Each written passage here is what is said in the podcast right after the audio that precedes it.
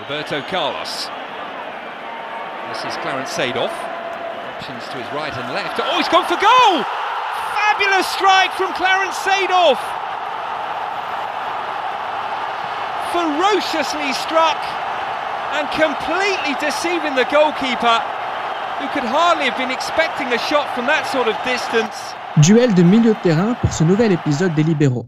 Avec la puissance, la technique et le charisme, Edgar Davids et Clarence Seedorf partagent bien plus que la nationalité et les origines. C'est ce que nous allons devoir maintenant et tous ensemble avec pour objectif déterminer lequel des deux était le meilleur. Les libéraux, les libéraux. Le podcast qui revient sur le football de notre enfance. Et c'est avec Samuel. Bonjour à tous. Gilles Christ. Salut à tous. Et Nams. Salut à tous. Que nous allons faire euh, ce duel. Un duel euh, de milieu de terrain charismatique, euh, représentant d'un certain football, un football de notre enfance. On a affaire à des joueurs qui sont les préférés de certains d'entre nous. Et ce qui est intéressant aussi dans cette comparaison que nous allons faire, c'est qu'elle elle contient énormément de similitudes, et notamment une similitude liée à l'enfance. Alors, on a deux parcours d'enfance similaires. Davids, l'aîné, est né le 13 mars 1973, Sidorf le 1er avril 1976. Ils ont tous les deux vu le jour en Amérique du Sud, à Paramaribo, la capitale du Suriname, ancienne colonie néerlandaise. Vers l'âge d'un et deux ans, respectivement, ils accompagnent leurs parents aux Pays-Bas pour vivre dans les quartiers difficiles d'Amsterdam. Ils y touchent leur premier ballon et sont recrutés par l'Ajax à 12 ans en 1985 pour Davids et 10 ans en 1986 pour Sidorf. Gilles Christ, cette similitude dans la naissance, dans le parcours d'enfant, va euh, les accompagner tout au long de leur carrière oui, c'est parce qu'on va dire que c'est, euh, on va dire dans l'imaginaire des gens, même si c'est vrai que ce sont des caractères et même des profils qui sont euh, à peu près différents. Ils, se ils, sont, ils se rassemblent voilà, justement sur cet aspect euh, communautaire et sur, et sur, aussi cette passion du, ballon.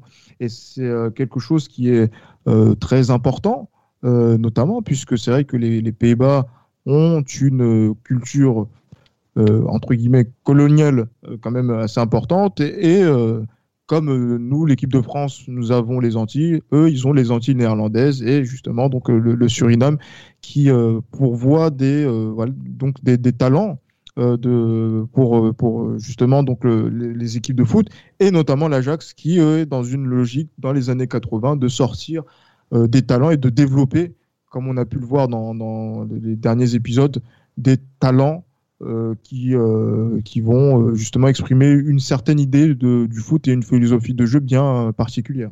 Alors les débuts professionnels justement de ces deux garçons, Davids démarre à 18 ans en 1991. Nams, il est déjà surnommé le Pitbull par Van Gaal. Oui voilà, Pitbull, ça situe à son caractère, tant sur et en dehors du terrain, une activité monstre.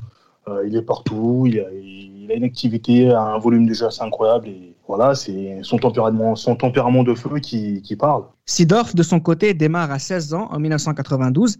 C'est un prodige, contrairement à Davis, contrairement à, plusieurs autres joueurs. Il finira deux fois meilleur espoir du championnat en 93 et en 94.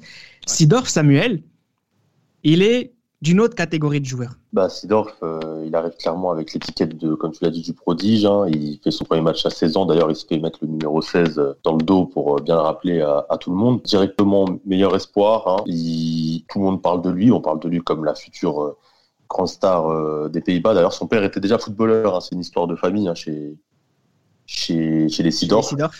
Voilà. Et déjà, à son tout jeune âge, les clubs les autres clubs européens sont, sont derrière lui et on sait déjà que, que, le bonhomme va faire une grande carrière.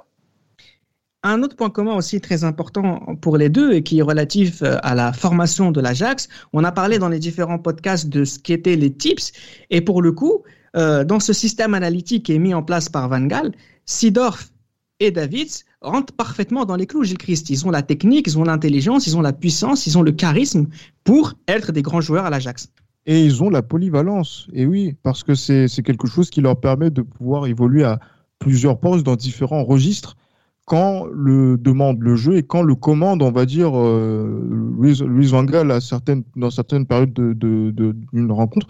Euh, et justement, donc, cette technique, ce talent, quand tu vois, par exemple, pour Sidorf, qui est capable de jouer même libéraux, quand même. Donc, c'est vrai que pour nous, c'est une signification particulière. Comme il peut jouer juste derrière les, les, attaquants comme il peut jouer sur, le, côté. Voilà, on se dit que voilà, ces, joueurs-là sont dotés, d'une intelligence de jeu développée euh, dans, voilà, dans les écoles de, l'Ajax qui est vraiment, euh, donc, qui, est vraiment incroyable. Et euh, pareil pour, pour David, justement, avec cette activité qu'il va avoir de, pitbull, comme, on l'a dit, au milieu de terrain. Et aussi, je voulais dire un tout petit truc aussi sur David, c'est que en regardant un petit peu donc certains documentaires, notamment un sur Romario, donc qui date de 1992 où il est aux Pays-Bas, il faut un foot en salle. Il faut un foot en salle et euh, avec euh, avec Romario. Et on voit donc dire dans à l'arrière-plan on voit Edgar Davids qui est euh, qui est là et qui joue justement avec avec Romario et avec d'autres joueurs professionnels alors qu'ils sont tout jeunes. Alors c'est dire vraiment la précocité de, de, de, ces joueurs dont on est en train de parler et c'est vraiment intéressant de les voir se développer avec l'Ajax une précocité qui ne posera pas un problème quand il s'agira d'être sur le toit de l'Europe, et notamment à la saison 94-95. Nams, avec Sidorf et Davids, on a le 6 et le 8 du système 3-4-3 de Van Gaal. Exactement, et ce sont des, ce sont des, des registres et des postes qui leur sied parfaitement. Euh, le 6, Davids, numéro 6, mais il a une activité où il est capable de prendre le ballon, partir de loin. Et Sidorf, il est capable de, justement de, de, dicter le tempo de dicter le tempo, de, de, jouer rapidement, de jouer de manière. Et à cette époque-là, c'était un joueur assez, euh, on va dire, un, joueur assez fin, assez véloce, assez, assez rapide.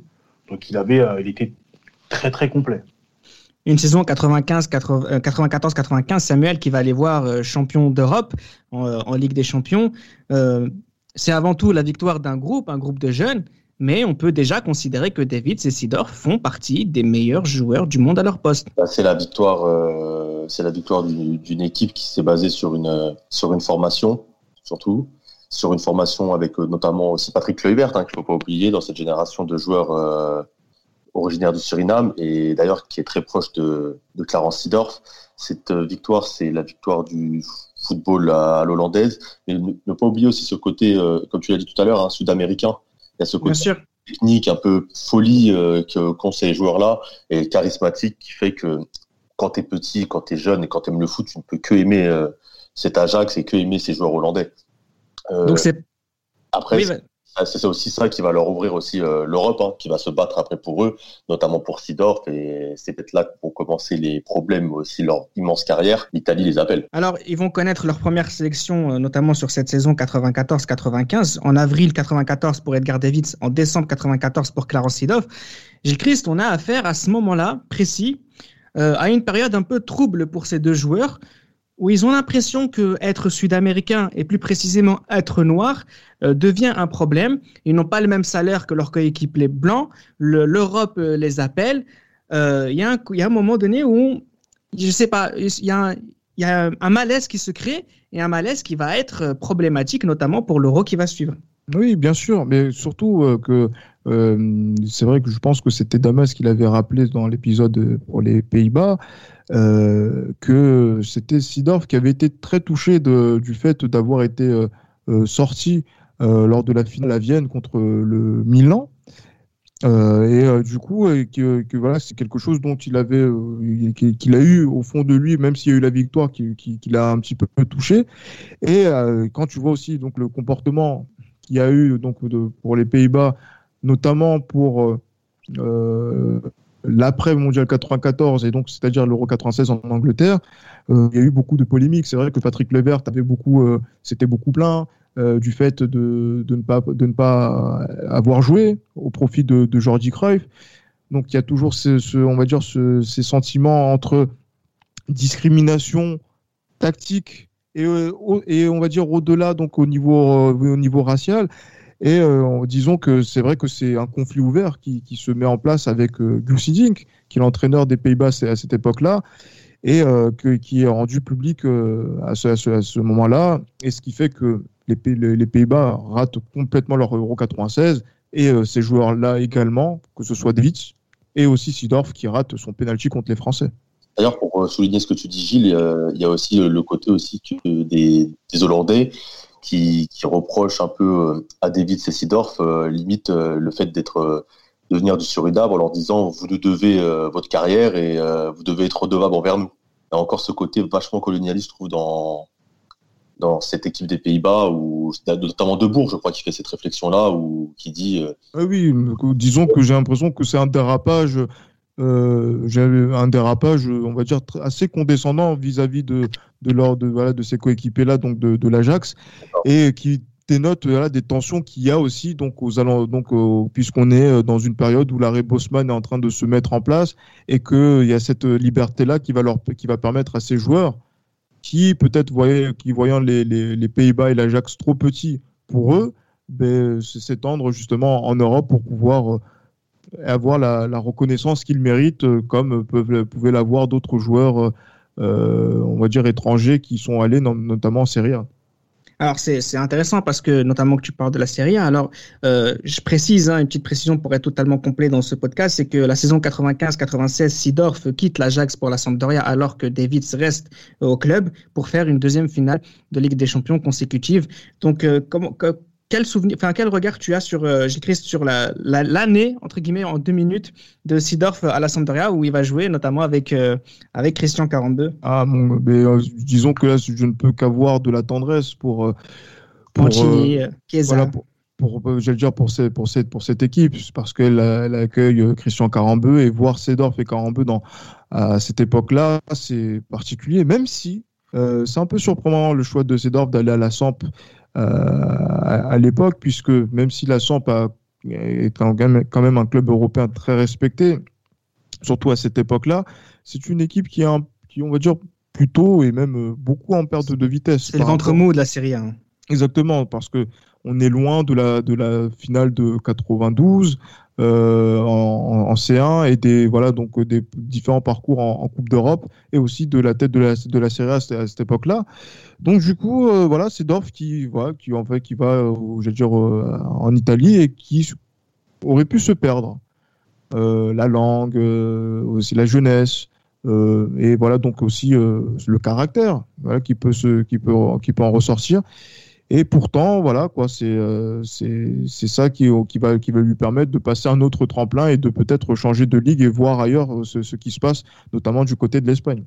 Alors justement, euh, Samuel, quand euh, Sidorf joue le ventre mou de la Serie A, Davids est en finale de la Ligue des Champions. Est-ce que tu penses qu'à ce moment-là, il y a déjà un écart qui se fait entre les deux? euh, un écart, pas forcément. Il faut rappeler aussi que Sidorf, il rejoint la Sampdoria. Euh, il y a aussi Gullit hein, qui, le soutient dans, ce choix-là. Et Gullit, c'est quelqu'un de respecté, notamment aux Pays-Bas et dans sa communauté. Donc, c'est une des raisons aussi pour laquelle il rejoint la, la. Mais euh, David, ça fait le choix de rester un an de plus. Peut-être qu'il attendait aussi le, le, bon moment pour partir et la bonne offre. Et surtout que l'Ajax n'aurait peut-être pas laissé partir les deux en même temps au final, ça lui a réussi à, à Davids, puisqu'il a eu cette finale euh, de Ligue des Champions avec euh, l'Ajax, et ça lui a ouvert les portes euh, du Milan AC l'année d'après. Alors justement, Nams Davids va, s'en aller du côté du Milan AC. Une saison 96-97 extrêmement compliquée, notamment à cause d'une fracture de la jambe. c'est pour ça qu'il n'a pas forcément réussi. fin d'année 97, il signe à la Juventus. Et là, on a un nouveau Davids. Et c'est le Davids qui est à l'origine de ton amour pour le football. Exactement. mon, amour pour le football et aussi euh, par la suite, euh, ben, mon amour aussi par la suite pour, la Juve. Et c'était vraiment le joueur qui, qui saute aux yeux pour un milieu défensif.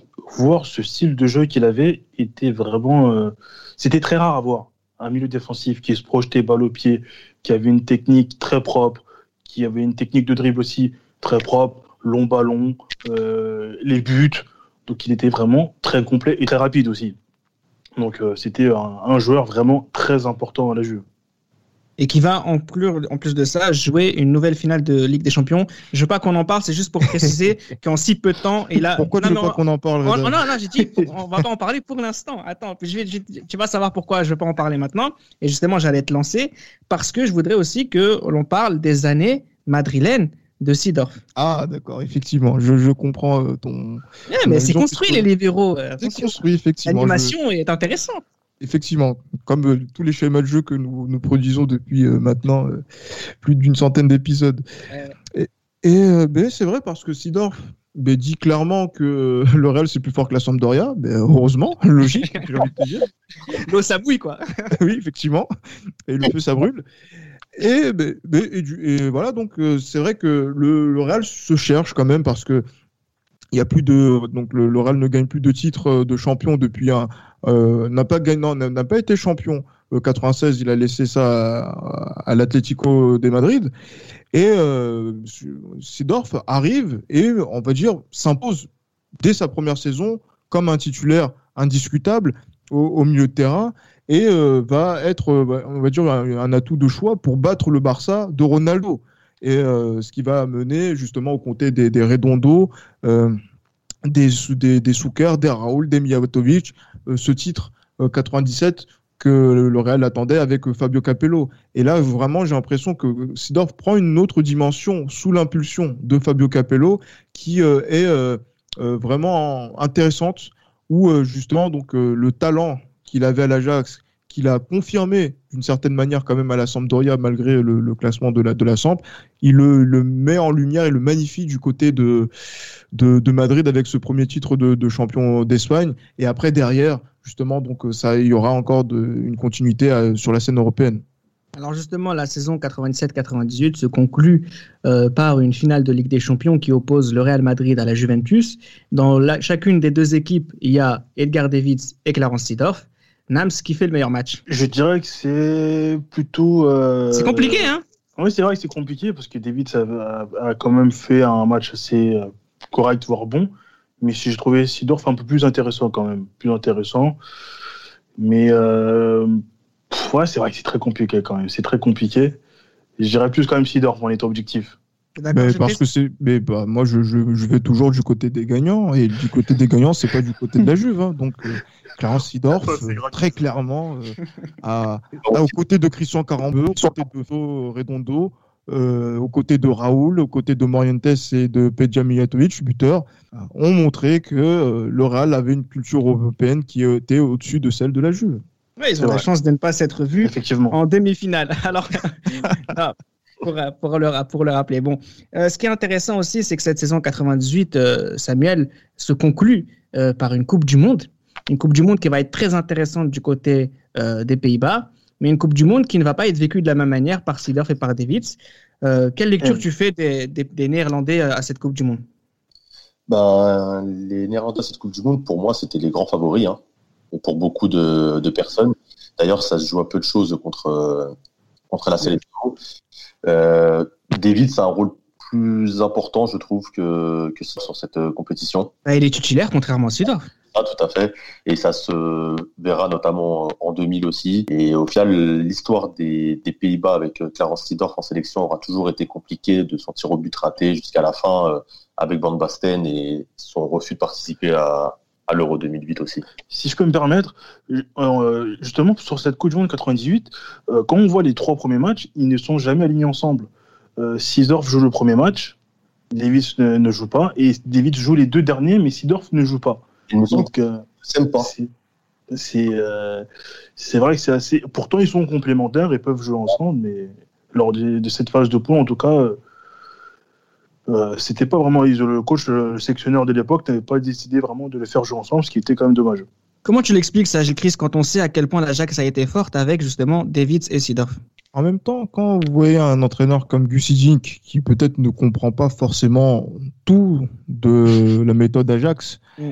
euh, on peut, voilà, on peut, voilà, il a ses principes de jeu, qu'est-ce qu'il veut mettre, qu'est-ce qu'il veut mettre en place, euh, donc comme comme comme style de jeu. Après, je sais pas, parce que je, je me pose la question, pourquoi il n'a pas voulu euh, mettre en avant cette complémentarité qui aurait pu être un atout pour les Pays-Bas à cette époque-là? Euh, pour euh, dans, voilà donc dans, dans cette notamment dans cette Coupe du Monde qui euh, pardon de le dire et je pense qu'on le dira jamais assez et, et, je, je, pense que peut-être que ça fera polémique dans le prochain épisode que, que l'on va tourner c'est un échec 98 pour les Pays-Bas. Je suis désolé de le dire comme ça parce que demi-finale, tu termines quatrième, donc c'est-à-dire que tu termines sur deux défaites. Euh, alors que tu avais tout, et je ne voyais tout pour pouvoir être champion du monde, notamment avec euh, des milieux qui faisaient partie des meilleurs du monde ou qui faisaient partie des milieux les plus puissants d'Europe. Euh, même si ça ne se joue pas grand-chose, cette équipe des Pays-Bas a trop laissé passer des détails pour, euh, pour se dire que c'est dû à la malchance, simplement. Alors justement, euh, ce qui est intéressant aussi, c'est qu'on va rentrer dans une période que j'ai appelée la période de doute entre 99 et 2002. Tout d'abord, du côté de la Juve et de Davids, on a affaire à une véritable crise de résultats, euh, Nams. Oui, bah, la, la, la saison n'est pas excellente. La Juve sort en Coupe UEFA contre le Celta Vigo. En championnat, la Lazio est championne avec ce match euh, que l'on connaît tous, euh, avec ce scénario à Pérouse. Le ballon ne rebondit pas, cette erreur de cette perte de balle de Conte. La Juve n'est pas bonne et la Juve justement, la Juve gère mal c'est ce début de, c'est ce début des années 2000 et euh, David lui quand même s'en sort. David s'en sort, David c'est plutôt bon, mais niveau trophée c'est vide et c'est assez rare à la Juve justement. Et du côté de Sidorf, on est à l'Inter maintenant, euh, Samuel. Euh, bon, enfin, tu as l'homme de ta vie qui joue à l'Inter, mais ça se passe oh. pas forcément si bien que ça. c'est l'homme de ma vie euh, au départ, parce que moi, comme tout le monde, je regarde téléfoot, euh, je vois son but mythique euh, au Real Madrid du milieu de terrain, je vois ses matchs, et je suis heureux, moi, je le vois arriver à, à l'Inter, mais malheureusement, ça s'est pas passé comme prévu. Déjà parce qu'il arrive à une période où l'Inter, ça va pas du tout.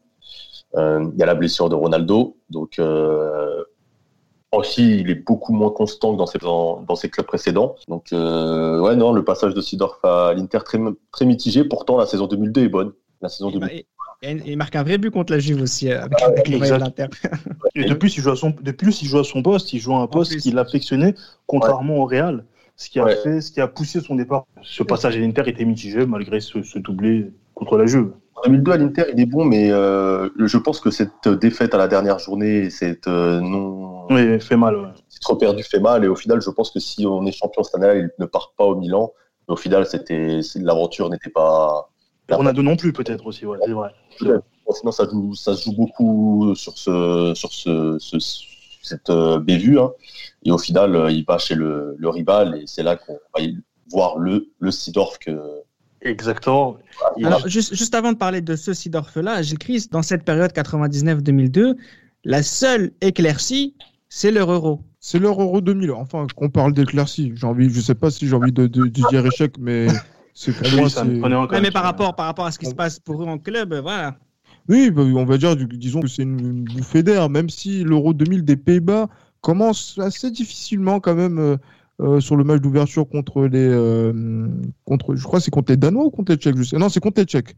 Contre les contre les Tchèques mais après c'est vrai qu'ils ils arrivent à dérouler mais c'est vrai que c'est euh, cette équipe est programmée quand on voit contre la Yougoslavie le, le match que c'est et même contre les Italiens la domination qu'il y a eu même si les Italiens ont fait un match héroïque cette équipe est programmée pour gagner l'Euro 2000 qui est chez eux. David Cessidorf dans cette dans ce tournoi ah, David Cessidor, David, c'est voilà, donc est, est, est omniprésent dans, dans, dans, ce, dans, dans ce, enfin, il est là dans ce, dans ce tournoi. Euh, après, pour, pour Sidorf, c'est, euh, je sais plus, je, je sais pas quoi penser en fait de, de, de, de Sidorf là sur, sur cette compétition parce que c'est pas le premier nom qui me, qui me vient à l'esprit en fait dans, dans, dans cette compétition.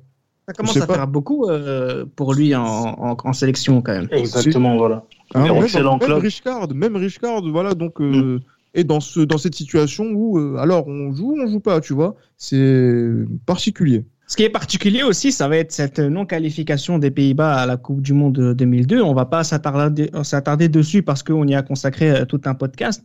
Mais ce qui est intéressant, c'est justement cette année 2002 qui est catastrophique en sélection. C'est aussi le début du renouveau pour, euh, pour, ces, pour ces deux garçons, notamment à la signature de, de Sidorf du, côté, du côté de Milan qui va retrouver Davids en finale de la Ligue des Champions de la saison 2002-2003 à Nams.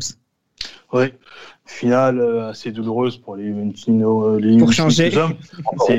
C'est dur. Et euh, ben, ben voilà, nouvel, nouvel échec euh, pour Davids depuis son arrivée à la Juve. Deuxième, deuxième finale perdue. Et Sidorf, bah, il, fait le, il, fait les, il, a, il montre qu'il a fait le bon choix. Il a fait le bon choix et il est titulaire de lors, lors de cette finale. Il fait un, il fait un bon match. Et euh, bon, bah, il prend sa, je crois que c'est sa troisième Ligue des Champions, lui sa troisième Ligue des Champions. Il, il rafle tout, il est, il est indispensable, omniprésent dans cette équipe de, du Milan dès sa première saison. Qui fait le meilleur match, Gilles Christ, entre lui et Sidorf? Enfin, entre euh, David et Sidorf, pardon. Sur la, sur la finale Sur la finale, sur la finale, oui. Ah oui, non, c'est Oui, il se retrouve encore une fois en finale. Donc ça prouve aussi le cas c'est clairement Sidorf, parce que quand, je sais pas si vous vous souvenez, mais la, la tête de David, quand il sort euh, alors qu'on n'est même pas à, à, peine à l'heure de jeu, il est complètement cuit en fait. Donc je ne sais pas si c'est euh, euh, physiquement qu'il n'a pas réussi à tenir le coup, mais euh, voilà, donc Sidorf est, lui est présent. Bon, on va pas lui demander de tirer des pénalties. Euh... on a été gentil avec lui. Hein. On n'en a, pas parlé. On a pas parlé beaucoup. Donc du coup, voilà, je sais que Samuel était très tatillon dessus. Mais voilà, mais, mais c'est vrai que là, le, même si le match est, un match au bout la nuit, celui qui tient le mieux, c'est Sidorf. Parce que David n'a plus, plus, les moyens de l'époque pour pouvoir euh, tenir les, les, comme il le faisait, euh, on va dire, quelques années auparavant, notamment quand il était du côté de, de, voilà, de la Juve, on va dire, dans ses meilleures années. C'est vrai que lui, les pénalties, c'est catastrophique, mais on peut dire aussi que Davis le rate aussi en finale euh, avec la Juve. Et même, on peut parler, de, on peut parler aussi de. L'Ajax aussi l'Euro 2000 où les Pays-Bas a deux pénalties et plus les tirs au but euh, contre les Italiens. Et j'ai l'impression que c'est un vrai syndrome qu'ont les Hollandais, ces pénalties, et que je sais pas comment ils apprennent à les tirer euh, au centre de formation, mais c'est. Ils apprennent à gagner avant les 90 minutes. Euh, ce qui est intéressant aussi sur cette période, c'est là va être la, la saison 2003-2004 où là encore une fois les deux sont au top. Alors Chris, tu parlais de d'un coup de fatigue de Davids au, Bar au FC Barcelone, il te contredit il me contredit, mais parce qu'il est là pour se relancer, même si le, mm. voilà, le prêt de six mois est, est là euh, du Barça, puisqu'ils ne peuvent pas se, se, permettre de payer le salaire de David plus Mais il les sauve, il les sauve. Il les sauve parce que quand il arrive, je crois qu'ils sont neuvième. Et euh, quand, il, quand à la, à, la, fin de la saison, il termine deuxième euh, derrière Valence. Et au avec terme des percées dans l'axe de David qui sont extraordinaires. Exactement. Et cette association avec Xavi qui, euh, franchement, euh, est assez intéressante et qui va donner peut-être des idées par la suite euh, donc à, à Richcard dans les associations qu'il a pu faire euh, par la suite au, milieu de terrain. Mais en tout cas, voilà, David, quand même, on va dire que c'est ce souffle-là, en fait. Euh, comme on va dire quand tu agonises, ben voilà, tu essaies de, quand même d'avoir ce souffle de vie qui te permet de pouvoir, euh, euh, on va dire, t'en sortir un peu avant de ce voilà donc de, de repartir dans d'autres travers euh, en allant dans un club qui n'était pas forcément approprié pour euh, être euh, pour continuer à être performant. Alors quand on voit Davids du côté de la Catalogne être aussi fort et quand on voit Sidorf champion d'Italie avec euh, l'AC Milan, on se dit enfin Nams, euh, les Pays-Bas sont prêts pour remporter l'Euro. Oui, les Pays-Bas sont prêts. Les Pays-Bas ont une équipe assez complète. Les deux sont en bonnes conditions pour venir à l'Euro. Mais euh, un point sur lequel j'aimerais revenir, c'est que Davids quand même a subi, on va dire quand même une injustice, parce que cette saison 2003-2004, la Juve est horrible, mais lors de cette saison, je ne pense pas qu'Enzo Maresca était meilleur que lui, et que Takinardi aussi, je pense que cette saison, c'était pas la meilleure de Takinardi, était meilleur que lui. Je pense que vraiment la brouille avec Lippi, euh, la brouille avec Lippi, euh, après ça, ils étaient vraiment, c'était plus possible de les réconcilier et c'était vraiment, il passait la majeure partie de son temps sur le banc alors qu'il pouvait vraiment apporter quelque chose à la Juve. Et euh, bah, la preuve, il s'est relancé derrière au Barça. Bon, après, même s'il n'a pas réussi à l'Inter, mais David aurait pu continuer à apporter à la Juve. Et ça, c'est vraiment dommage euh, de la part de Lippi, je trouve.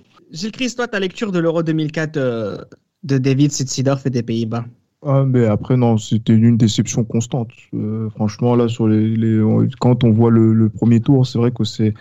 Euh, il passe, mais il passe euh, le, le premier tour, c'est un peu, un peu possible. Après, oui. ce, ce, match aussi contre la Suède au tir au but au bout de l'ennui, où ils arrivent pour la première fois depuis, j'allais dire, depuis Guillaume, Guillaume, Guillaume 2, à, ils arrivent à, à remporter un match au tir au but.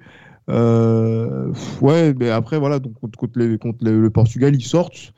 Et euh, franchement, voilà, quoi. Encore euh, cette compétition où, je, je sais pas, où ils, traversent la compétition pas forcément de la, de la meilleure des, des manières. Et on a l'impression que cette demi-finale est un petit peu tronquée par rapport à leur parcours.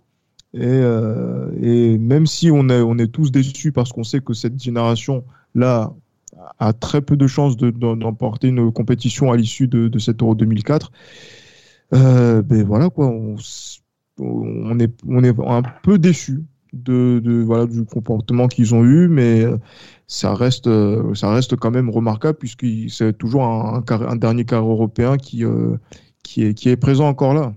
Alors que après cet Euro, euh, Sidorf continue d'être un merveilleux au sein de l'effectif euh, de Carlo Ancelotti du côté de l'AC Milan. Davids, de son côté, entre dans une phase un peu de baroudeur où il va jouer à l'Inter, il va remporter une Coupe d'Italie, il va jouer à Tottenham, euh, où il va, jouer notamment avec euh, Mido, il va jouer à l'Ajax avec Luis Suarez et Huntelaar notamment.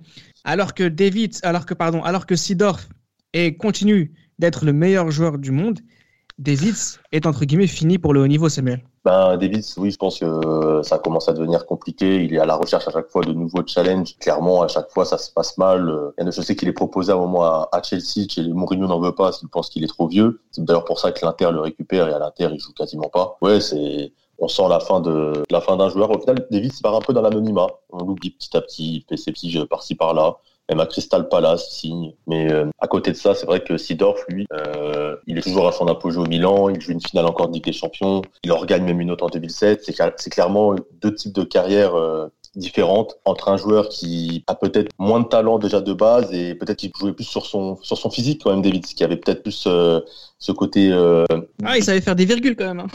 ah ouais il est très technique attention hein, mais ah, il garde la balle sur 3 à 4 contacts c'est assez impressionnant un, un gros bagage physique et peut-être qu'il n'a pas su se renouveler, contrairement à Sidorf qui lui peut-être avait un côté un peu plus euh, posé, une connaissance de ses, de ses faiblesses et, de ses qualités. C'est une pièce maîtresse du Milan d'Ancelotti, Gilles Chris Sidorf. Et c'est là que se fait la différence dans, dans l'analyse de la, de, la, de la carrière de ces deux joueurs. Oui, clairement, parce que c'est le professeur. Là, on voit clairement euh, euh qu'on voit clairement donc euh, le, le firmament de la façon de, que Sidorf a de, de, de, jouer au football avec ses merveilleux. Euh, dont on a parlé euh, souvent lors de la première saison. Et euh, c'est vraiment là où Sidorf arrive à gérer le tempo, à accélérer quand, à faire accélérer le jeu du Milan quand il a, il a envie d'accélérer, à le ralentir et être aussi en harmonie avec des joueurs sur lesquels, voilà, donc avec lesquels il peut y avoir différentes compensations, que ce soit Kaka, que ce soit euh, Pirlo, que ce soit Gattuso, que ce soit euh, Shevchenko dans une, dans, voilà, donc euh, par, par la suite et tout, etc. Enfin, etc. Euh, franchement, voilà, il y a beaucoup d'admiration et c'est là où en fait on voit que, que Sedorf, maintenant crâne rasé, devenu, devient un joueur charismatique, devient un joueur euh, euh, voilà donc plus que respecté sur la scène européenne avec notamment donc les ligues des les ligues des champions dans plusieurs clubs différents à plusieurs reprises où il a eu il a cette, incroyable stat etc qui fait de lui un monument du football européen euh, avec le temps, avec les années. Et euh, en plus, on a l'impression que même plus on avance dans le temps, plus il se bonifie euh, avec, avec l'âge, même s'il n'y a plus forcément donc cette, cette vitesse et cette puissance qui faisait sa caractéristique dans ses jeunes années. Alors qu'en 2012, entre 2012 et 2014, Davis joue à Barnet, Sidorf fait, finit sa carrière du côté de Botafogo au Brésil. ils ont arrêté leur carrière sensiblement à la même période. Finalement, euh, que retenir de ces deux joueurs que David ça a été meilleur en 90 et que Sidorf meilleur dans les années 2000 euh, Je vous laisse, je vous donne la parole l'un après l'autre pour me dire euh, lequel des deux est votre préféré et le meilleur. Gilles Christ ben, étant donné que bon, j'aurais pu dire David parce que voilà, il est, comme il est, étant donné qu'il est gaucher, mais après voilà, il y a, quelqu'un qui, qui, a joué, qui a gagné avec le Real Madrid.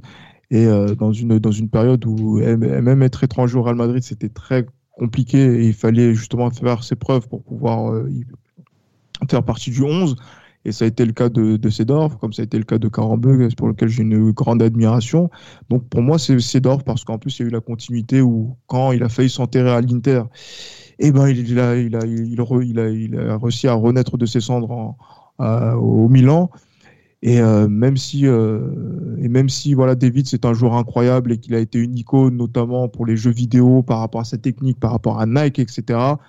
Sur le terrain, on est plus proche de Sidor parce que voilà, il, il, donne voilà une émotion footballistique qui est quand même intéressante et en plus qui gagne des titres. Quoi. Samuel, je te pose pas la question.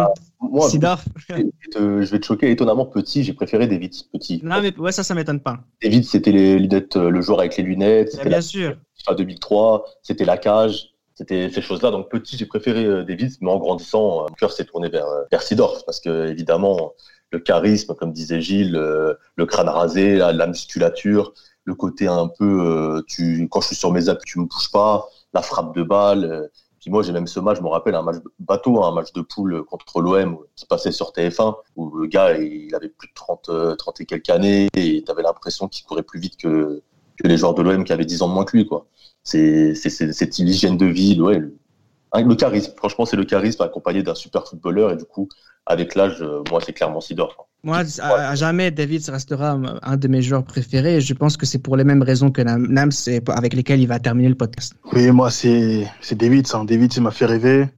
Il m'a fait aussi euh, supporter les Pays-Bas. 98 et 2000, j'étais pour les Pays-Bas, donc j'étais très déçu. Hein. Moi, j'étais très déçu.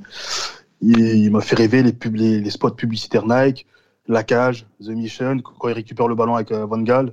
Euh, sa technique, euh, ses lunettes aussi, son style, bah, comme l'a dit Samuel FIFA 2003 aussi. Euh, il, m'a fait rêver. Mais c'est vrai que Sidorf a beaucoup plus duré. Sidorf, pour moi, je dirais, il a performé dans les années 2000, comme tu l'as dit Reda, et David, c'était vraiment les années 90. Et, David, ça a été meilleur en sélection que, que, que Sidorf, mais Sidorf largement plus performé en, en club. C'était Les Libéraux, un podcast produit par Sport Content.